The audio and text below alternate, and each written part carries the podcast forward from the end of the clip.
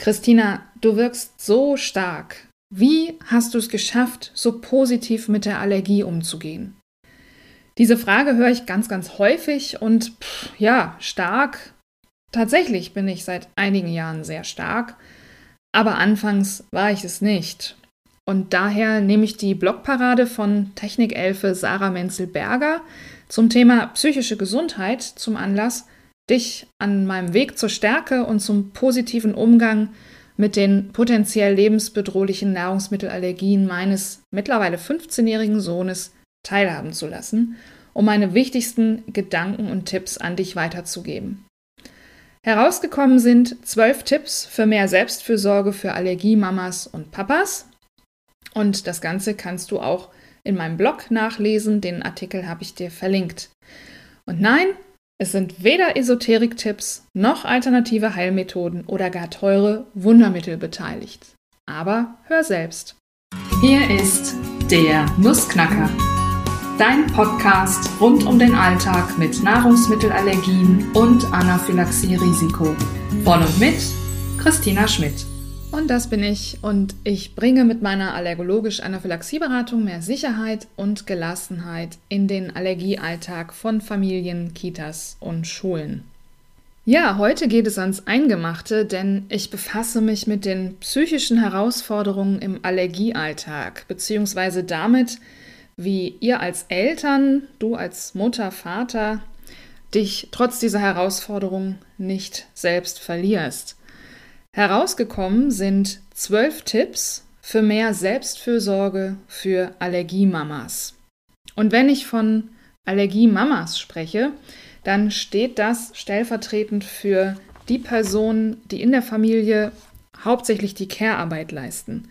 In den meisten Fällen sind es die Mütter, aber gemeint sind genauso Väter, PartnerInnen in Patchwork-Familien, Großeltern und so weiter und so fort. Ein kleiner Disclaimer vorneweg. Ähm, dieser Podcast, diese Podcast-Episode beinhaltet meine persönlichen Erfahrungen und allgemeine Hinweise und die ersetzen natürlich keine ärztliche oder psychotherapeutische Beratung. Das heißt, wenn deine Ängste zu groß sind, sie vielleicht dein Leben bestimmen oder du dich dauerhaft traurig und niedergeschlagen fühlst, such dir bitte professionelle Hilfe. AnsprechpartnerInnen hierfür können Ärztinnen, PsychotherapeutInnen und Beratungsstellen sein. So, jetzt soll es aber losgehen und ähm, ja, wenn wir über mehr Selbstfürsorge für Allergiemamas sprechen, dann frage ich mich erstmal, was bedeutet eigentlich Selbstfürsorge? Dieses Wort ist ja gerade im Zusammenhang mit der Überlastung von Müttern, Mental Load und so weiter, das ist ja in aller Munde. Und gemeint ist, vereinfacht gesagt, der achtsame Umgang mit den eigenen Bedürfnissen im allgemeinen Alltagswahnsinn. Und wenn du auf Social Media unterwegs bist, Instagram, Facebook und so weiter, dann siehst du häufig so Begriffe oder Hashtags wie MeTime oder WeTime. Und damit dokumentieren Mütter ganz oft Momentaufnahmen der Selbstfürsorge. Also zum Beispiel das Foto einer Tasse Kaffee, die sie sich gerade gönnen, ja, während das Kind gerade sonst was macht. Also diese kleinen Auszeiten im Alltag, ähm, die sind sehr schön und wenn man die genießen kann, dann ist das auch ein guter Schritt in Richtung Selbstfürsorge. Selbstfürsorge fällt vielen Müttern im alltäglichen Arbeiten und Kümmern und Organisieren allerdings ziemlich schwer, also sowieso schon. Und wenn dann noch eine chronische Erkrankung des eigenen Kindes hinzukommt, dann wird das noch schwerer. Und dabei ist es gerade dann angesagt, nicht nur gut fürs Kind und gegebenenfalls für Geschwisterkinder zu sorgen, sondern auch gut für sich selbst als Einzelperson und als Paar, als Elternpaar zu sorgen. Und dauerhafte Selbstfürsorge, also im Sinne von mit sich selbst fürsorglich umgehen, für die eigene Gesundheit, auch vor allem psychische Gesundheit zu sorgen, das umfasst doch wesentlich mehr als nur kleine Momente. Ähm, gerade Mütter sind oder gerade Allergiemütter sind in so einer psychischen Dauerbelastungssituation. Ja, also diese Angst, dieses Damoklesschwert der Nahrungsmittelallergie mit drohender Anaphylaxie schwebt immer irgendwie über allem drüber. Und Wie kann Selbstfürsorge gelingen, wenn du in ständiger Angst um dein Kind lebst? Und wenn du in jedem Essen für dein Kind Gefahr siehst? Und wenn du bei jedem Stück Kuchen oder bei jedem Eis, das du dir auswärts gönnst, ein schlechtes Gewissen mitschwingt, weil du das ja quasi hinter dem Rücken deines Kindes genießen musst, das aufgrund seiner Nahrungsmittelallergien ja diesen unbeschwerten Genuss nicht haben kann. Und wenn jedes schöne Ereignis, auf das man sich eigentlich freut, ja, Geburtstage, Feste, Einladungen, Essen gehen, Urlaub, all das, wenn das mit hohem Organisationsaufwand verbunden ist und mit anstrengenden Vorabsprachen und diesen zermürbenden Ängsten und häufig ja auch mit Unverständnis oder sogar Ablehnung. Und wenn du dich von befreundeten Müttern auch nicht wirklich verstanden fühlst, während du ja ständig auf dem Spielplatz die Umgebung nach Allergenquellen scannst, ja, und in die Picknickboxen der anderen Mütter schaust oder anderen Kinder schaust, anstatt einfach mal nur deinem Kind beim Spielen zuzuschauen und dich nett zu unterhalten. Oder wenn du jeden Tag den Anruf aus der Kita oder Schule fürchtest, weil irgendwo ein klitzekleiner Fehler unterlaufen sein könnte, der dein Kind vielleicht in potenzielle Lebensgefahr bringt. Und wenn du dein Kind nicht oder auch nur mit großer Sorge abgeben kannst, weil die Kita sich vielleicht weigert, Allergene zu vermeiden oder Notfallmedikamente anzuwenden oder dein Kind überhaupt zu betreuen, oder weil vielleicht sogar die Großeltern die Allergien nicht ernst nehmen. Ja, schließlich gab es ja früher auch keine Allergien. Zwinker, zwinker. Ähm, ja, oder wenn du entgegen deiner eigenen Überzeugung deine Arbeitszeiten massiv reduzieren oder deinen Job sogar ganz aufgeben musst, weil du aufgrund der Allergie erst gar keinen Kita-Platz für dein Kind bekommst. Oder dein Kind schon mittags abholen musst, weil eine Versorgung mit äh, Mittagessen oder einem Ganztagsplatz im Hort nach der Schule abgelehnt wird. Ich könnte diese Liste endlos fortsetzen. Ja, das ist alles, das ist alles ähm, ja, Real Talk sozusagen. Und wenn du auch nur bei einem oder zwei Punkten jetzt zustimmend genickt hast, dann weißt du, wovon ich rede. Und Selbstfürsorge ist da umso wichtiger und wirklich schwierig. Wie war das bei mir damals vor ja, elf Jahren mittlerweile? 2011 war ich ganz unten, also emotional, psychisch, mental, das hört sich dramatisch an und das hat sich auch dramatisch angefühlt. Ähm, nach vier anaphylaktischen Schocks innerhalb von nur neun Monaten, darunter einer Nacht auf der Intensivstation, bei der mein damals vierjähriger Sohn erst nach einigen Stunden über den Berg war, ähm, dann der Suche nach den Auslösern und der Mitteilung durch den damaligen Arzt, dass mein Sohn an kleinsten Mengen Nuss sterben könnte und wir nun immer ein Notfallset mit lebensrettender Adrenalinspritze mit uns führen müssten. Nach all dem war ich wirklich traumatisiert, kann ich nicht anders sagen. Und obwohl es mir damals so schlecht ging, habe ich einfach weiter funktioniert. Ja, ich habe gearbeitet, ich habe mich um alles gekümmert, so wie Mamas das halt machen. Und zu diesem ohnehin schon irrsinnigen Alltagsstress mit Job, also damals war ich ja noch Lehrerin in der Schule, ähm, mit den kleinen Kindern und, und so weiter, ja, gesellten sich dann jetzt noch diese unfassbar vielen Fragen und noch mehr schlaflose Nächte und Albträume und ja kaum zu beschreibende Ängste. Ich war wirklich völlig verzweifelt, weil ich vor meinem inneren Auge die Zukunft meines kleinen Sohnes plötzlich nur noch als ein einziges Bedrohungsszenario vor mir sah. Und ich mich auch tatsächlich gefragt habe, wie lange würde denn sein Leben überhaupt dauern können? Ja, und jeden Morgen stand ich am, Sohn meines, äh, am, am Bett meines Sohnes und habe mich gefragt oder habe geguckt, ob er noch atmet. Und ich hatte Flashbacks, ich bestand eigentlich nur noch aus Angst. Ich hatte damals ohnehin eine Tendenz zum Grübeln und Sorgen machen und dann war ich in so einer ja, scheinbar ausweglosen Dauerangstschleife und Selbstfürsorge spielte da wirklich gar keine Rolle bei mir. Und rückblickend weiß ich, dass meine Ängste und negativen Gefühle damals ganz viel mit zentralen Bedürfnissen zu tun hatten, die wir alle haben und die mit der Allergie nochmal eine ganz neue Bedeutung bekamen. wir haben alle ein Bedürfnis nach Sicherheit.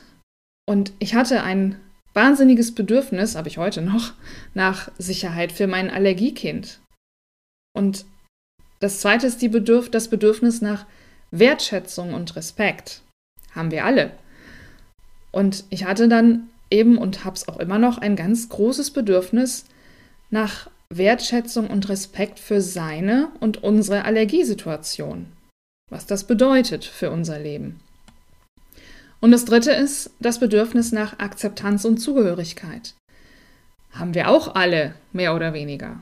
Ja, und mit der Allergie ging es eben dann auch um Akzeptanz und Zugehörigkeit für mein Kind beim Essen und in allen Gemeinschaftsaktivitäten. Und ich wollte keine Angst mehr haben. Ich wollte wieder mehr Leichtigkeit und Gelassenheit spüren können. Ich wollte wieder spontan sein. Ich wollte meinem Sohn all diese schlimmen Erfahrungen ersparen, ja, Anaphylaxie-Symptome, Verzicht, möglicherweise Ausgrenzung. Ich wollte ihm einfach ein unbeschwertes, sorgenfreies Kinderleben ermöglichen. Und unterm Strich kann ich sagen, ich wollte unser normales Leben zurück. Und damit meinte ich das Leben vor der Diagnose. Und aus meiner jahrelangen Beratungspraxis weiß ich heute, dass es sehr, sehr vielen Allergiemüttern so geht.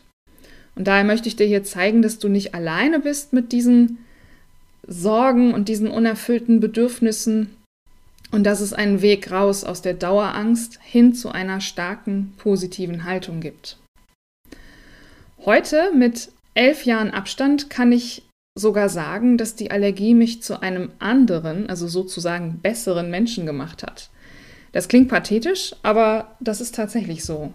Ähm, Sie ist Teil eines Prozesses der Persönlichkeitsentwicklung, den ich ohne die Allergie wahrscheinlich nicht oder zumindest nicht so durchgemacht hätte. Und ich habe dadurch Fähigkeiten in mir entdeckt und Kräfte entwickelt, die ich vorher gar nicht kannte.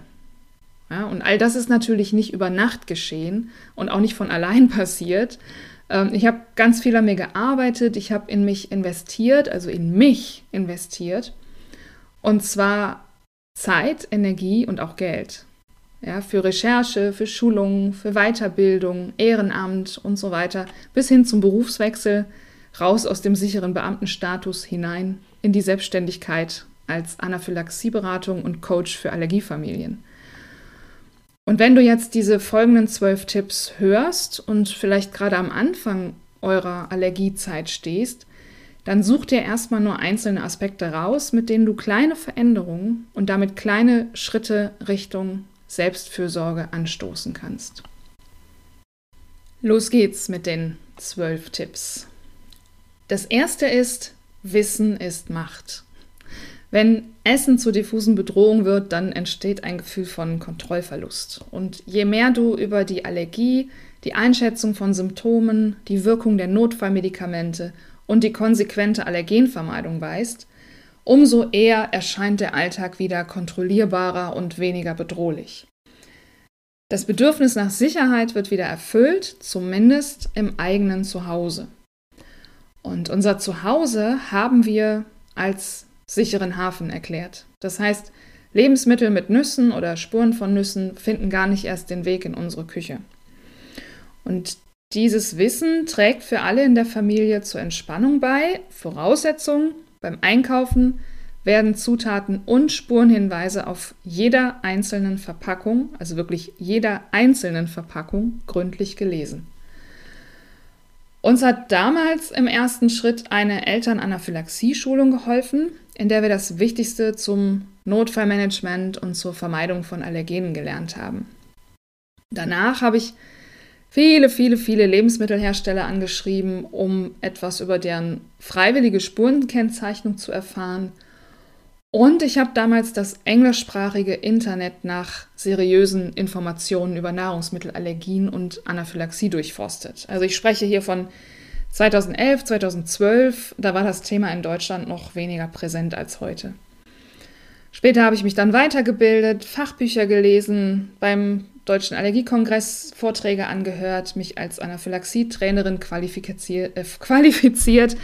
Ähm, das musst du alles nicht tun, ja, aber einfach wissen, wie ihr euch im Allergiedschungel zurechtfindet, das ist die Basis. Und zum Wissen gehört für mich übrigens auch die Klarheit über die Diagnose und die tatsächliche Gefahr dahinter. Also nicht nur die befürchtete, sondern die tatsächliche Gefahr. So haben wir in den letzten elf Jahren, ähm, also Stand jetzt, Mai 2022, haben wir fünf stationäre Provokationstests mitgemacht. Und da war eigentlich alles dabei. Also von negativ, das heißt keine Reaktion, trotz positiven Blutwerten, bis Intensivstation, ja, haben wir alle Erfahrungen gemacht und jeder einzelne Test hat uns mehr Klarheit, mehr Sicherheit und dadurch auch mehr Lebensqualität gebracht. Tipp 2. Leg den Fokus darauf, was jetzt ist und nicht auf das, was möglicherweise vielleicht sein könnte. Ja, normalerweise hat dein Kind keine anaphylaktischen Reaktionen auf Nahrungsmittel. Die schweben nur als Drohkulisse über, über allem, über jeder Mahlzeit, jeder Betreuungssituation, jeder Gruppenaktivität. Ähm, normalerweise vergehen Monate oder sogar Jahre bis zur nächsten versehentlichen Reaktion. Ja, das heißt dann, im Ärztesprech heißt es dann Diätfehler. Und trotzdem ist die Angst davor ja immer präsent. Und mir hat es sehr geholfen, mich auf das Hier und Jetzt zu, äh, zu fokussieren. Also zu sehen, wie unbeschwert mein Sohn jetzt gerade spielt oder wie glücklich er jetzt lacht oder wie gut ihm jetzt das vorverpackte Eis schmeckt. Es geht ihm jetzt gut und das zählt. Und dazu gehört auch der Tipp Nummer drei, nämlich den Blick nach vorn zu richten, anstatt zurück. Wenn du da näher drauf einsteigen möchtest, dann lege ich dir hm, die Podcast-Episode Die Warum-Falle ans Herz. Ja, da geht es halt äh, genau um diese vielen Fragen. Warum ist das so gekommen? Was habe ich vielleicht, ähm, ja, habe ich vielleicht sogar Schuld daran, dass diese Allergien bestehen? Ganz kurz nur, ich habe wirklich nach professionell begleiteter Traumaverarbeitung, da komme ich gleich noch zu, habe ich gelernt, nicht im Blick zurück zu verharren, sondern nach vorn zu schauen und weiterzugehen. Und zwar mit dem Tipp Nummer 4, nämlich dem Fokus auf das, was geht und nicht auf das, was alles nicht geht. Ja, es gibt immer Alternativen und es ist vieles möglich, was auf den ersten Blick unmöglich erscheint. daher frage ich nicht, ob etwas geht, sondern wie etwas gehen kann.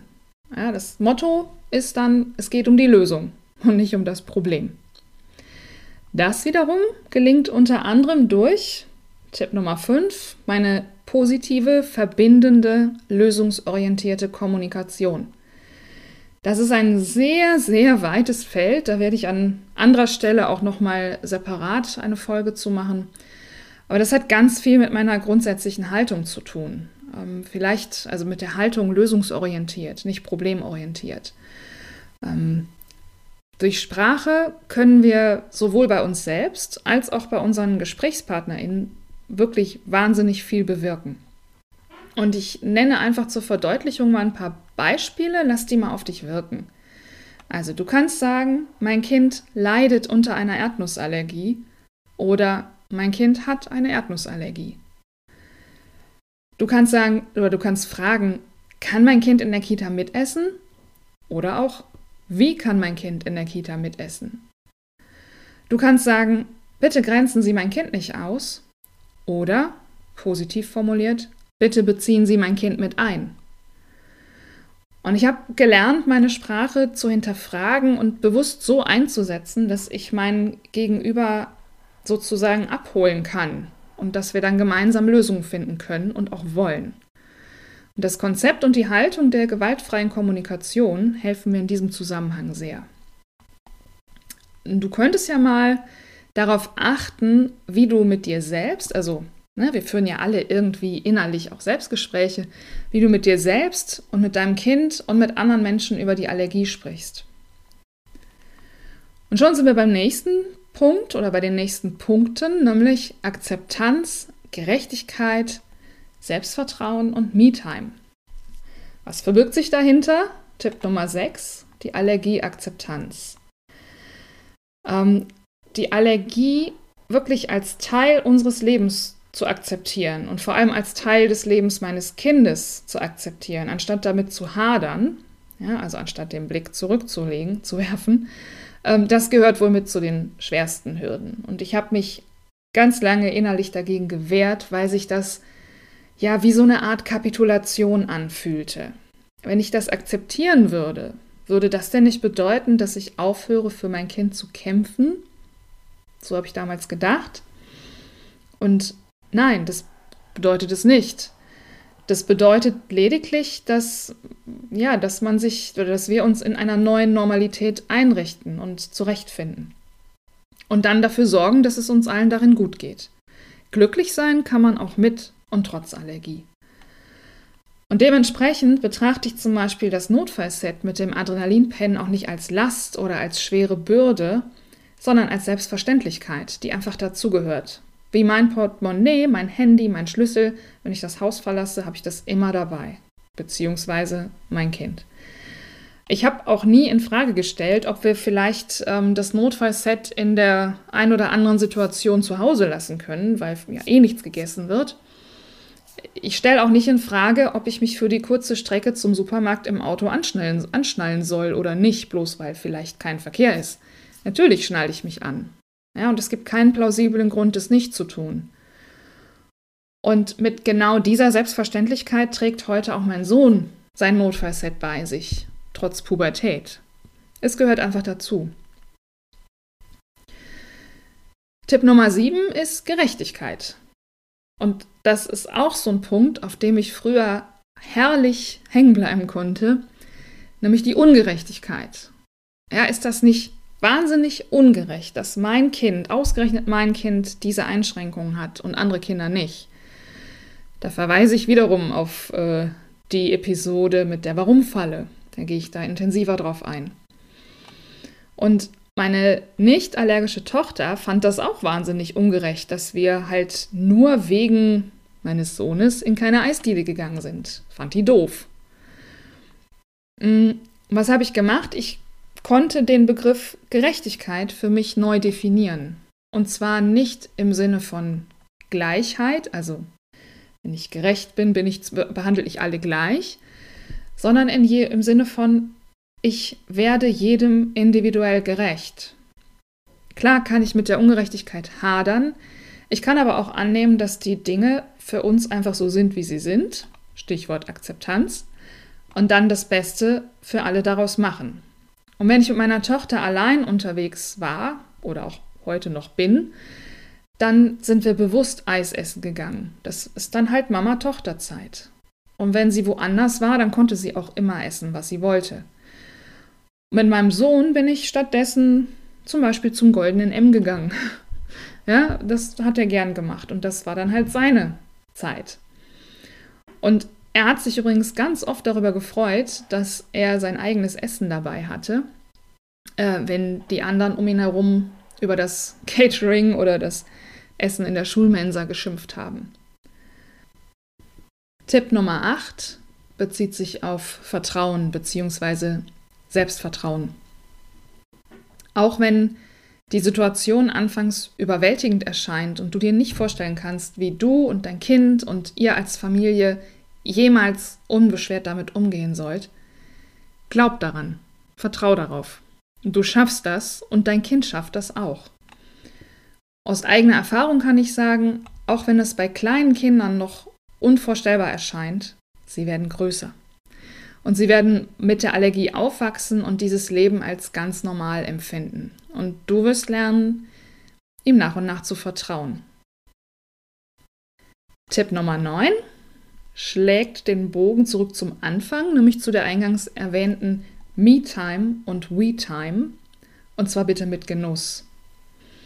Ja, diese Auszeiten allein und auch als Paar, in denen ihr euch nur um euch selbst kümmert, die sind enorm wichtig. Wir hatten das Glück, dass äh, die Großeltern im Haus wohnen und sich von Anfang an voll auf die Allergie eingestellt haben. Und so konnten wir schon früh unsere Auszeiten nehmen, mal essen gehen, mal übers Wochenende wegfahren. Und ja, in diesen Zeiten genießen wir ganz bewusst sonst Verbotenes. Ein Stück Torte aus der Konditorei oder Essen aus der indischen oder chinesischen Küche, Erdnüsse aus der Dose. Und zwar ohne schlechtes Gewissen, denn das würde ja eh nichts ändern. Ja? Und ich selbst habe zum Beispiel jeden Dienstag meinen Jour fix. Da gehe ich zur Chorprobe schon seit Ewigkeiten.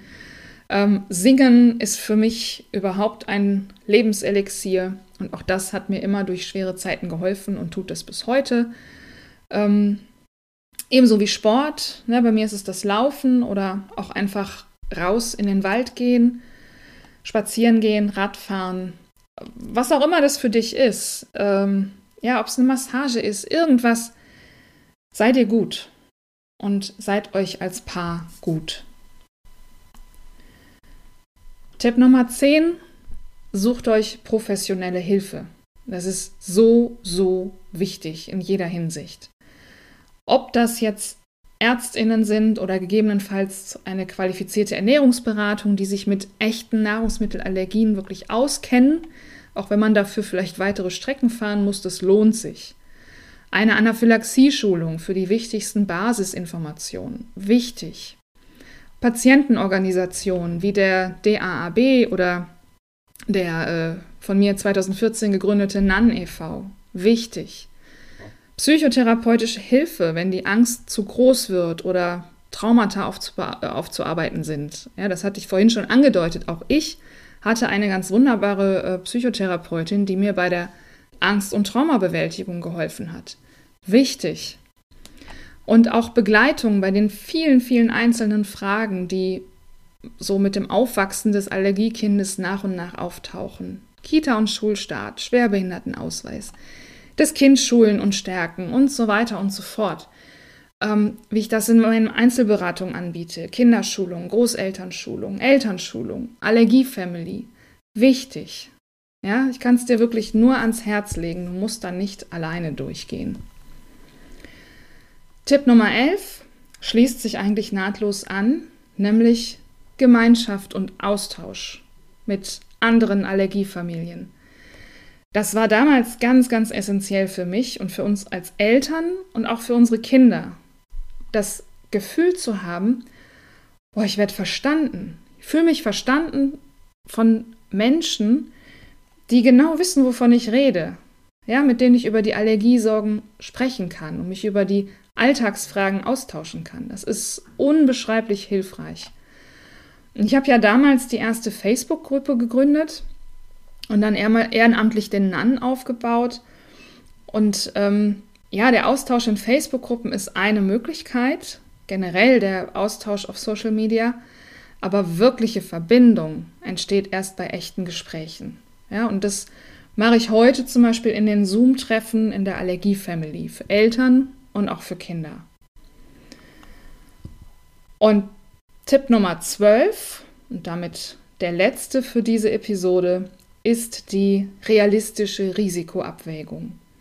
Ich hatte das vorhin schon mal im Zusammenhang mit den Provokationstests oder mit der klaren Diagnose erwähnt.